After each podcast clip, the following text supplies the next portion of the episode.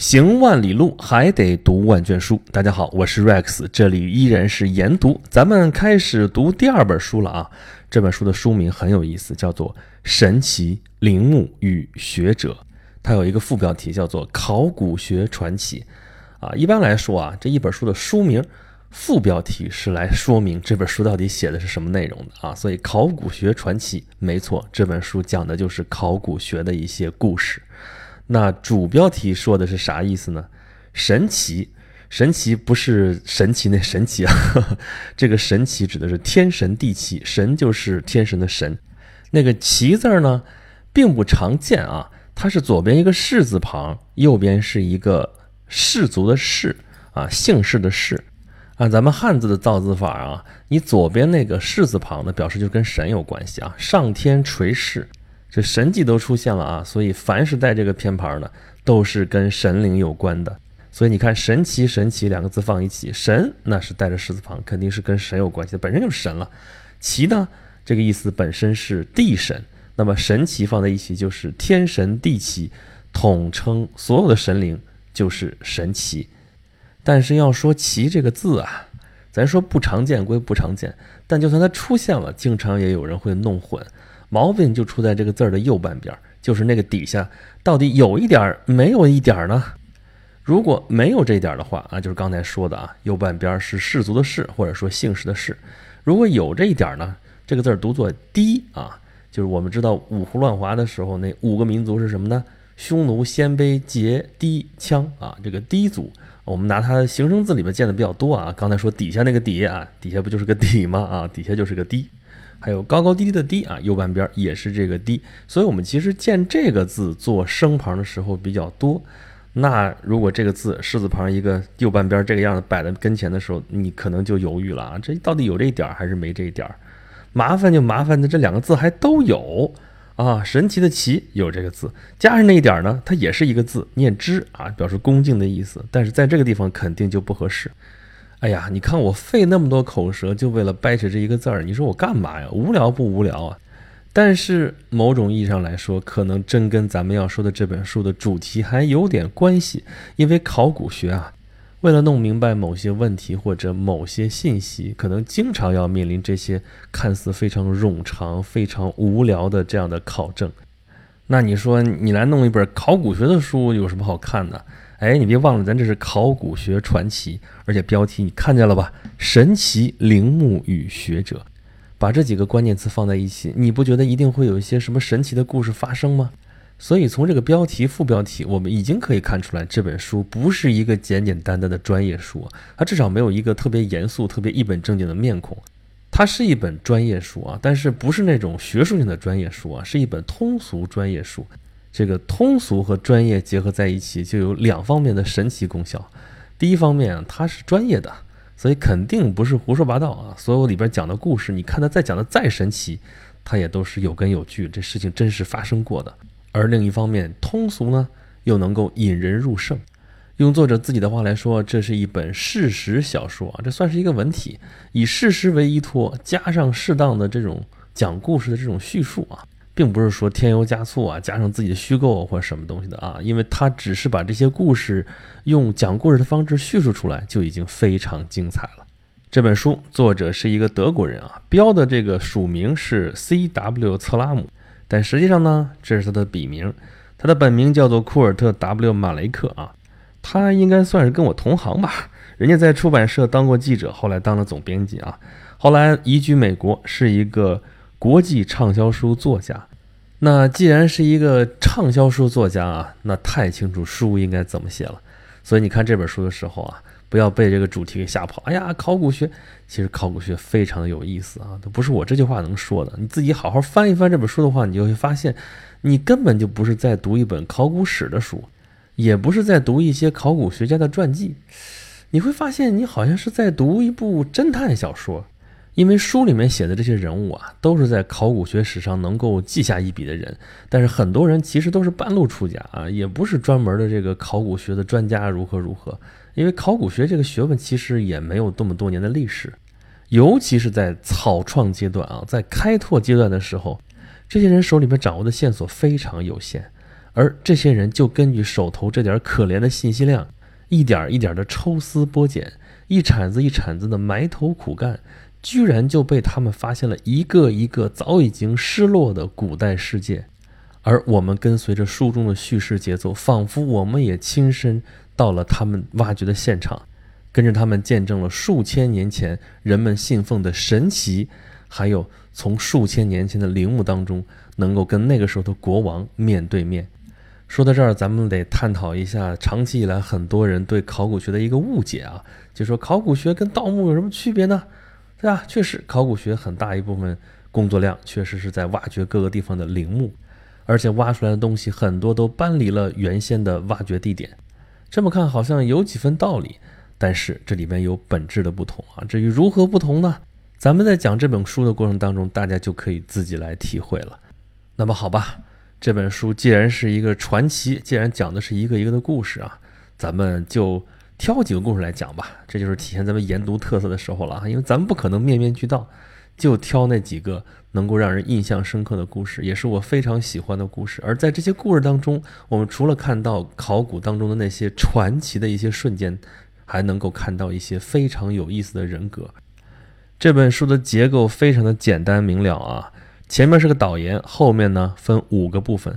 其实主体只有四个部分啊。第一部叫做雕像之书，第二部叫做金字塔之书，第三部叫做庙塔之书，第四部叫做阶梯之书，第五部叫做上位写就之书。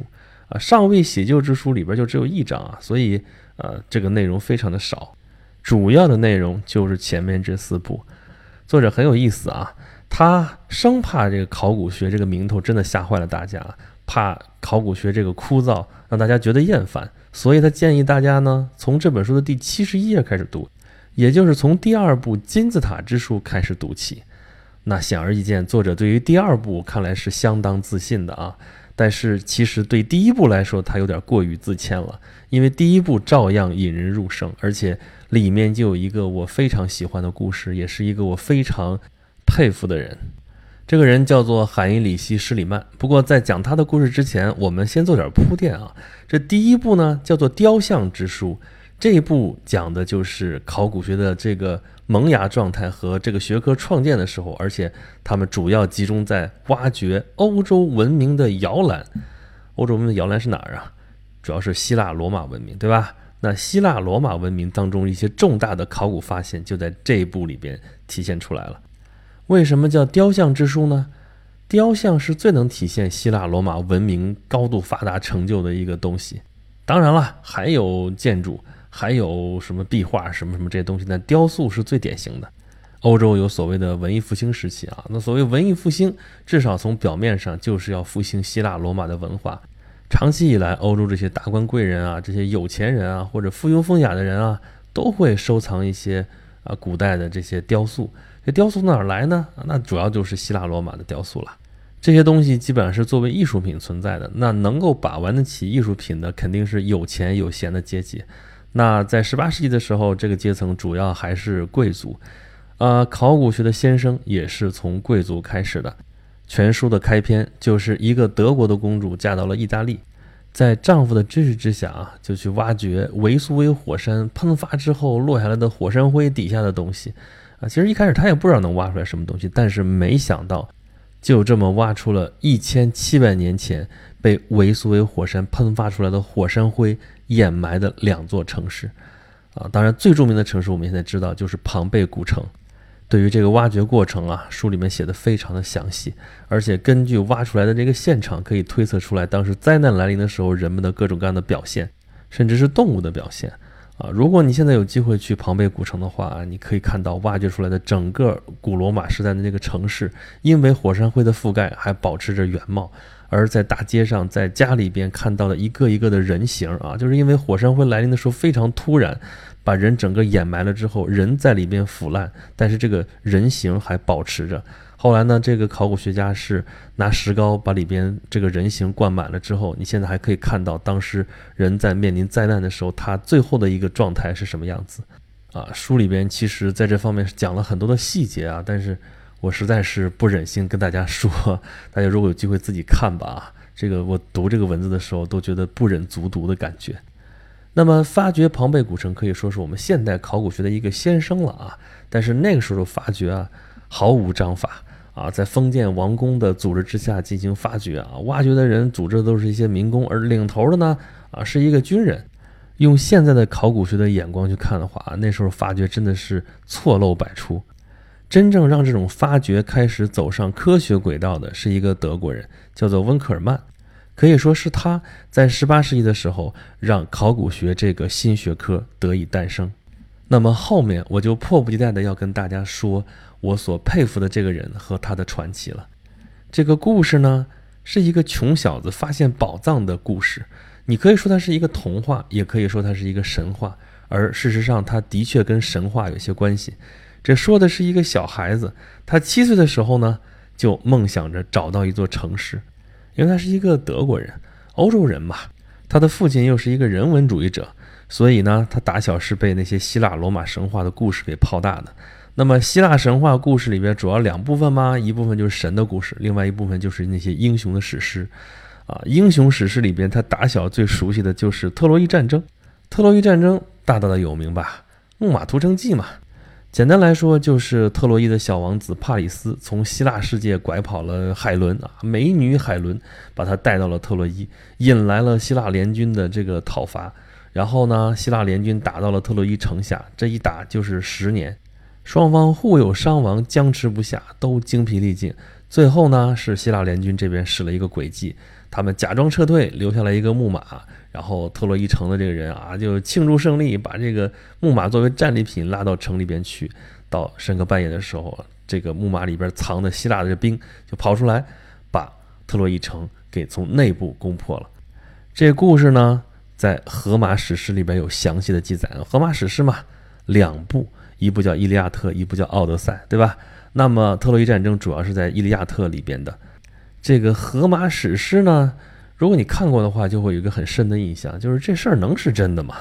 对吧？因为他动不动就是天神就直接参战了，海神波塞冬如何如何，爱与美的女神阿弗洛狄特如何如何，天后赫拉如何如何，众神之王宙斯如何如何，很多这些神都是直接披挂上阵啊，跟这些大英雄们打在一起啊，大英雄嘛也是都是赫赫有名啊。特洛伊这边的英雄最大的英雄就是赫克托尔，这是帕里斯他大哥。啊，国王呢叫普里阿莫斯，啊，那希腊联军这边统帅叫阿伽门农，但是阿伽门农啊贪得无厌啊，也不是什么好鸟啊。啊，那这边最聪明的人叫尤利西斯啊，哦，也就是奥德修斯。那么第一战将呢就是阿卡琉斯。反正总之吧，这些大英雄们跟这些天神战斗在一起哈，你就看这些叙述啊，你就觉得怎么这这不可能是真的吧？但是有人真的就信，比如说这个小海因利希施里曼。他七岁的时候对此就深信不疑，而且当时就发誓说：“我一定要找到特洛伊城。”可是他是一个穷小子啊，他不明一文，那怎么办呢？按照我们一般的途径说，那我们就去找吧。我用什么办法要去找？但他非常理性，非常清楚，他知道要去挖掘的话需要大量的钱财啊。咱们刚才说了吗？之前搞挖掘、搞什么的这些研究啊，都是要么是贵族，要么是富商，要么有很大一笔钱。但是这个施里曼没有，那怎么办？他就去经商，他怀揣着儿时的梦想啊，又带着极大的克制去做这件事情。为什么说他极大的克制呢？有一个细节特别有意思，就是他要去搞研究，他要去挖掘特洛伊的话，他一定要学习希腊语，对不对？但是他就克制着自己，让自己先不要去学希腊语啊，这是什么逻辑啊？因为他自己觉得，如果现在就去学希腊语的话，很容易就陷进去啊，那陷进去就无法自拔，就无法完成他的计划。所以他宁可是捂着这个希腊语，我先不学，我先好好去经商。那么他怎么经商啊？简单来说，其实是发战争财啊。克里米亚战争的时候就倒腾这倒腾那啊。那美国南北战争打起来，他就倒腾这倒腾那，倒卖茶叶赚什么什么钱。而且运气还特别好，有一回搁他的货的那个仓库着火了，但是阴差阳错，他那个货呢，就因为原来仓库放不下了，所以挪到别地儿去了。其他的别人的货全部付之一炬啊，但他的货物居然没事儿。就这样，到他四十六岁的时候，他终于觉得挣的钱足够了，洗手不干了。从这个时候开始，专心一意的就去实现他儿时的梦想去了。这个时候，距离他儿时立下那个志向已经过去了三十九年。我觉得这个事情啊，真的是我为什么佩服这个人，就在这个地方。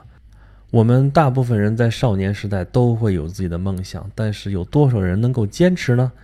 坚持的意思并不是说你一直干这一件事情。比如说施里曼，他把他的梦想藏在心底，然后转而去干别的去了，去挣钱去了。我们有很多人其实也是这么做的。我记得当时我们去排戏啊，去干嘛也是，很多人说这个梦想我要坚持，但是我现在坚持不下去，我得先为稻粱谋，我得先活下去，先生存下去。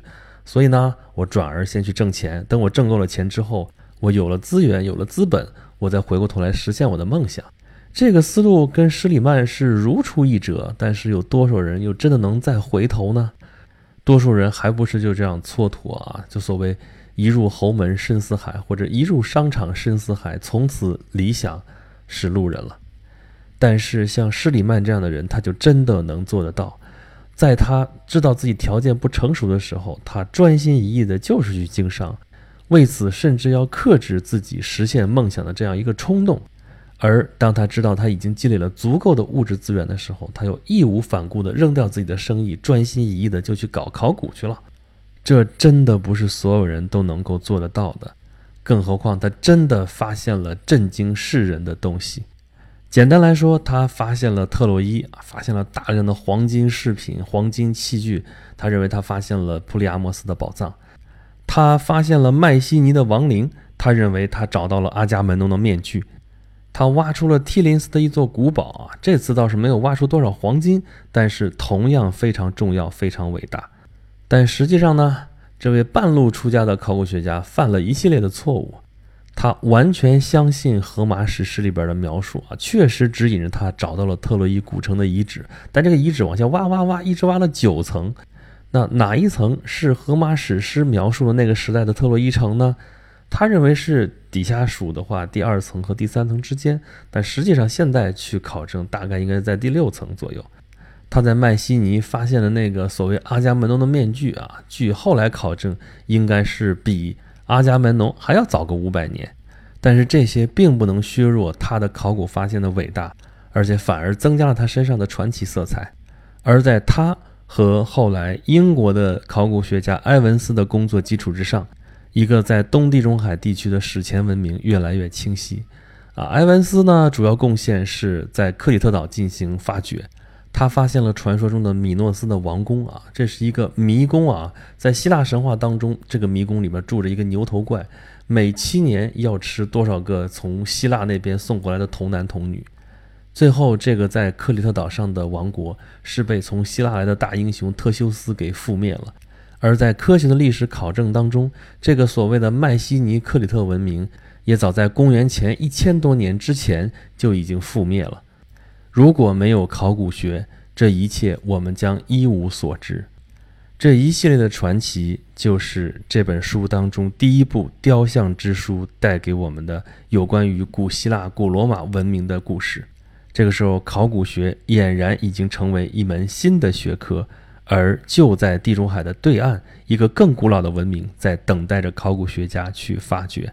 这就是第二部金字塔之书将要给我们带来的传奇。咱们下期节目接着聊，我是 Rex，欢迎大家收听研读。如果大家想听更多的我讲述的内容，可以关注我的微信公众号，有两个，一个叫做轩辕十四工作室，另外一个叫做演讲录。演是岩石的演，讲是讲话的讲，录是录音的录。大家可以在这里边给我留言，跟我互动，也可以在这里边给我提出你们宝贵的意见。好，研读神奇陵墓与学者，下期继续。